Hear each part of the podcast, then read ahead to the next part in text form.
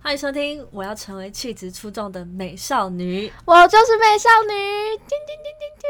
Oh my god！冰冰冰但我觉得气质出众要有一定的自信，这是很棒的一个具备的条件。然后还要有冰冰冰的配音效。因为我们上次有说嘛，这一集要跟大家聊的是一部电影。其实因为我每录每一集，如果有固定的听众的话，就会发现，其实我每一集的结尾都会跟大家说，那下一次要做什么。嗯，嗯那我一开始的用意是因为我可能会分享书或是电影，那希望大家可以是先看完了以后，然后再嗯，可能给他一个礼拜时间看完，现在交作业，因为我希望可以营造氛围，是我们一起看完这部电影，然后一起像朋友之间一起讨论这件事情。对啊，对是没错。但是我发现这有点成为我的阻碍，就是等于说，哎、我今天录这集的时候，就得想到我下一集要录什么，我就得超前部署，你知道吗？给自己出了一个功课的对感觉。所以我现在要自己打破我自己的规则，就是我不告诉你下一集我要录什么。无从那这样的话，他们还可以跟你当成朋友在聊这件事情。就是可能下一次可能就是可能我一发布，如果你们想要。呃，你们可能看到标题就知道我在讲什么，你们再去看看完再过来听，就不用那么及时的 听。嗯，可以可以，这样就不会局限你自己。对，这样就是。我呃这集电影看完，我就可以马上来录，不用想说我下一步要看什么。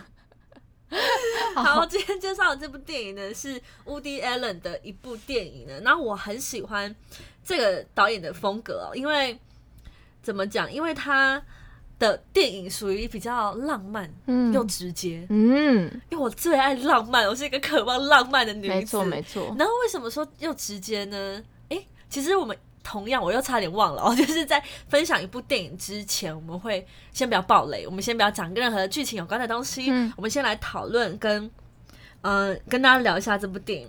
Woody Allen，没错，这部电影呢是在二零一一年呢由 Woody Allen 编导以及执导的一部跟法国巴黎当背景的一个一部浪漫喜剧，嗯，所以大家不会不会觉得很闷哦，是一部很有趣的片，然后跟算是奇幻电影。嗯，对，如果有看过的话，就知道，嗯，它是奇幻电影的类型，也是我人生当中最爱的电影类型。第一名是奇幻电影类啊。然后呢，它这一部呢得到了奥斯卡第八十四届的金像奖最佳原创剧本奖。，哇，真的很，棒哎！厉害。对啊，所以它的剧本是对。我们待会讨论到剧情的时候，就会觉得它真的非常棒了。嗯好，那接下来也一样呢，我放一段电影的配乐，然后让你们去，就是还没看的就可以先离开，然后如果看了就可以借由这个音乐再回想一下这个电影的情节，然后音乐完了就跟大家分享一下里面的剧情。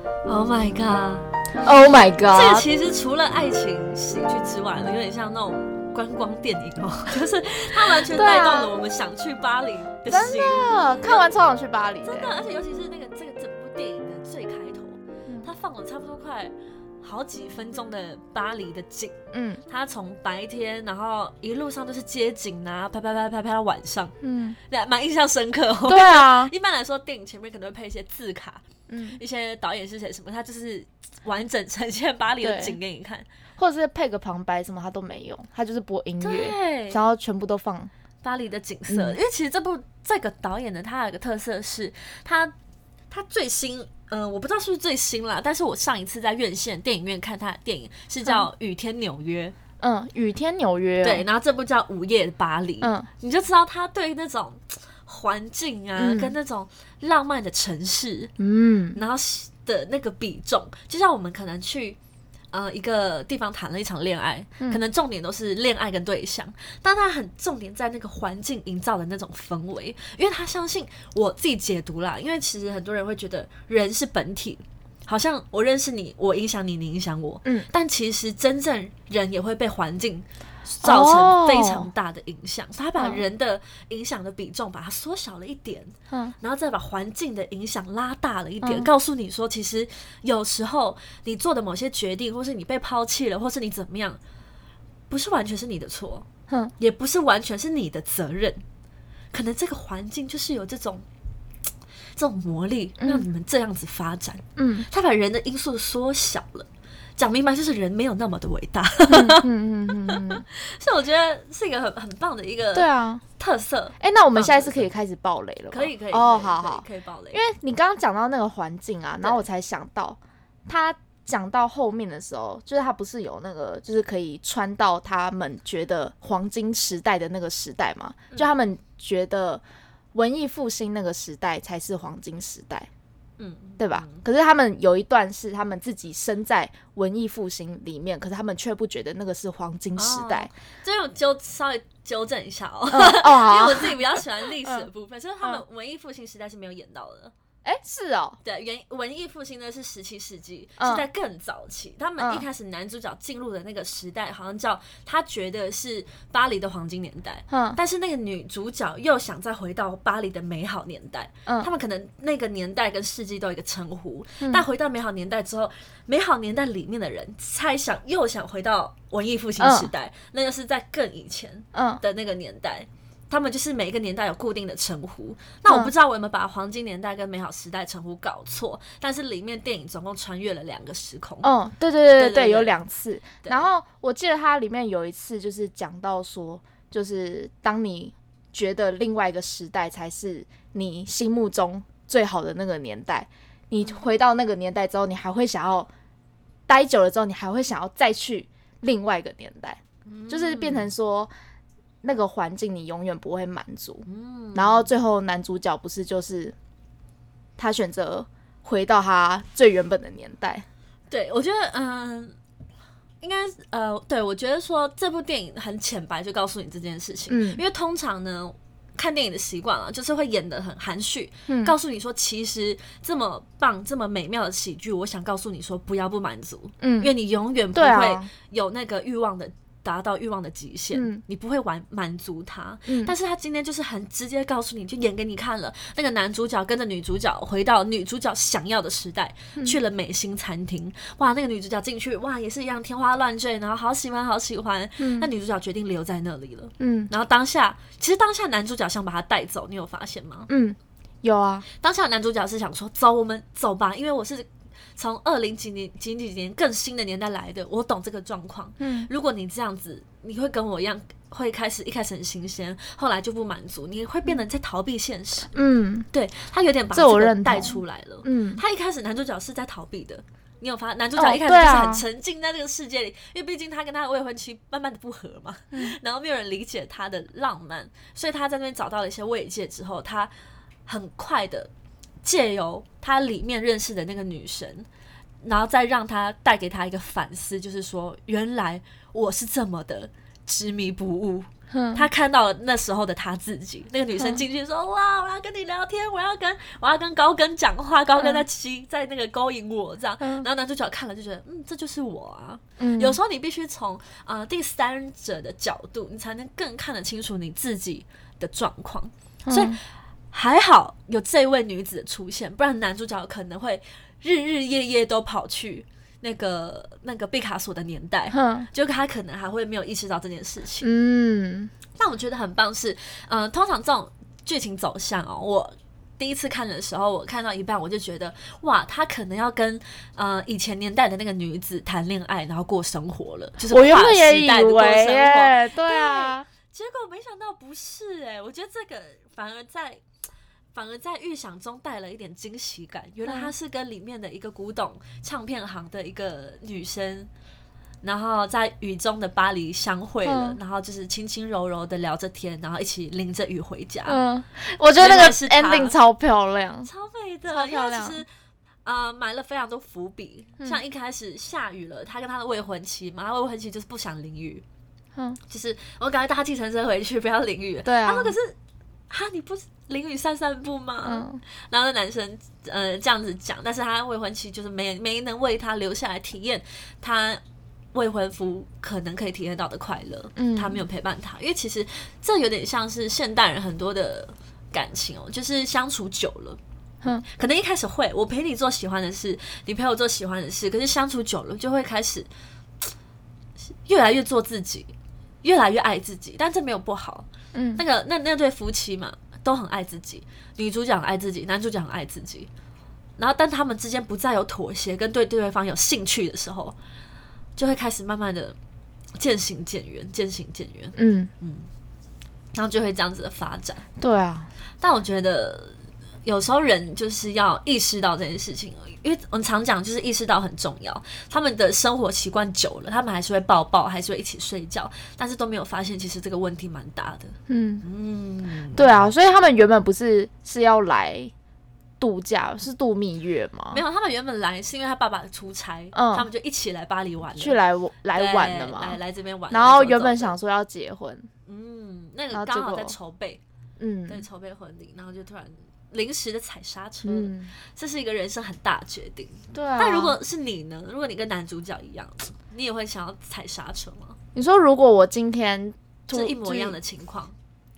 我觉得我也会啊。为什么？嗯为什么不要？其实很多人会结婚不要哎、因你说还是照做了吗？对，因为其实，在很多人当中，结婚是人生超级大事，会觉得付出了很多时间成本。我跟你爱情长跑了这么久，嗯为什么我啊说停就停吗？好嗯可惜。第一个念头都是好可惜，好可惜了以前的岁月。嗯但是我发现看了这么多外语片哦，这么多比较西方的文化的电影，都发现其实他们的分离简单多了。嗯，对啊，真的说分就分欸，成熟的简单多了，嗯或许他没有演出来，或许也是个案的不同，但是会觉得少了那种东方的那种怨恨感，跟那嗯种、你辜负我，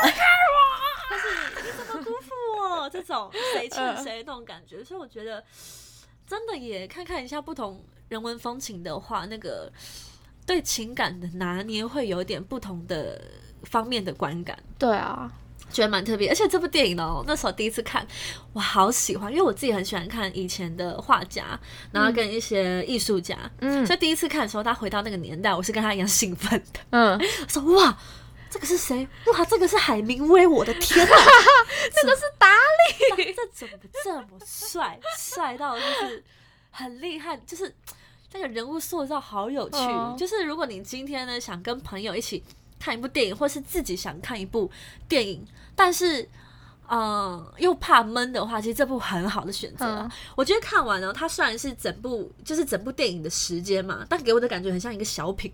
嗯，哦，对耶，有没有这种它感觉？比较没有那种很磅礴那种感觉，它是你静静的把它嗯。要表达的东西慢慢看完。嗯，而且也不会给你那种漏漏等的感觉，就是觉得喂没了啊、嗯，不会不会。因，为它每一部、每一幕、每一部戏跟每一部对白都有它的意义，嗯。就是一个非常的看了也会非常轻松的一部电影。而且我最喜欢的是跟着那个男主角第一次到了以前的年代，嗯我觉得很好玩，就一起去认这些人，然后嗯同时呢越看越兴奋。也突然体验到自己的无知，嗯 突然觉得说，诶，这个嗯，费兹杰罗、嗯、他是谁？然 后我也是，然后就觉得我好多都不知道哦就觉。得这男主角好兴奋，然后去去认了每一个人，我也想嗯跟他一样兴奋，嗯所以但是我没能得到那个快乐。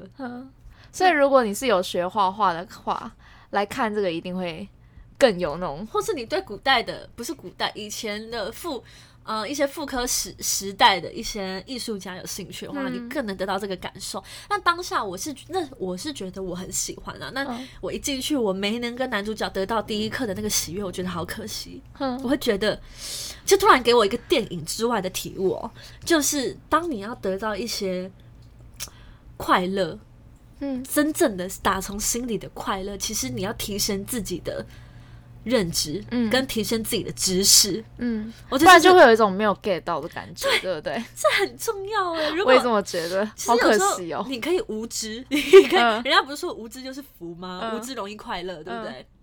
装傻装笨很快乐嘛。嗯可是其实你在这个状态下哦，你你想想，如果你很无知，你得到快乐是不是都是吃喝拉撒睡嗯，那种人人的七情六欲带给你的快乐？对啊，就是只能很表面的开心，或是很短暂的嗯。开心，很或是很容易取得的开心。嗯。但如果今天你去提升自己，去多看点书，去多研究自己喜欢的东西，那不一定是要知道这些艺术家那种文绉绉的感觉，就是你嗯。在你的领域里面，然后反而你像我，我就喜欢艺术家嘛，那我看到这部电影，一个人人名认出来，那个快乐真的是比我吃一包大薯还快乐，就是这种程度上的分别，你知道吗？呃就会觉得哇，而且那个快乐不只是我认得我有成就感，嗯，而是我认得原来他以前是这样啊，他的嗯。个性是这样啊，好就感觉可以更了解你想了解的对，而且开始跟他后来的作品有所连接，例如说讲到达利嘛，嗯那时候也是眼睛一亮，噔噔，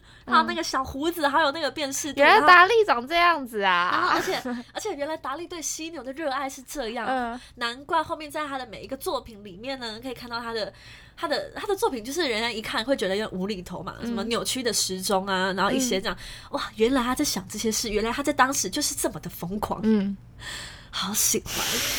呃现在，而且现在就会觉得，那你喜欢犀牛吗？我喜欢任何动物，那犀牛但如？果我是答题，我可能就是说，哇，跟猴子一样，你们大家就跟猴子一样。你喜欢就猴子吗我现在？我现在眼里，你眼里是猴子，我眼里是猴子。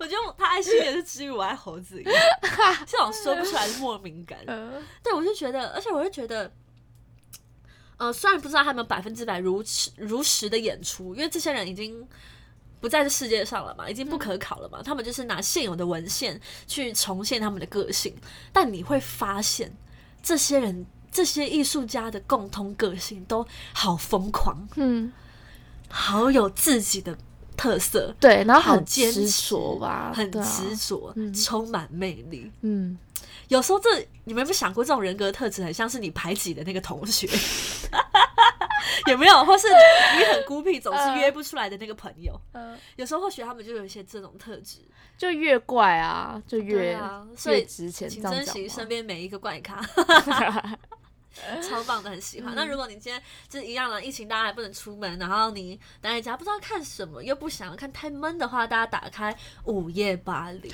然后我们疫情结束之后，然后我们就去巴黎玩，哇，这个约定，然后去淋雨，可以，要去巴黎淋雨，没有酸雨的话可以。不要让我们秃头了哈。好，那我一样我就不预告下次要说什么了，不给自己找麻看缘。分喽。好，今天就到这边喽，拜拜。拜拜。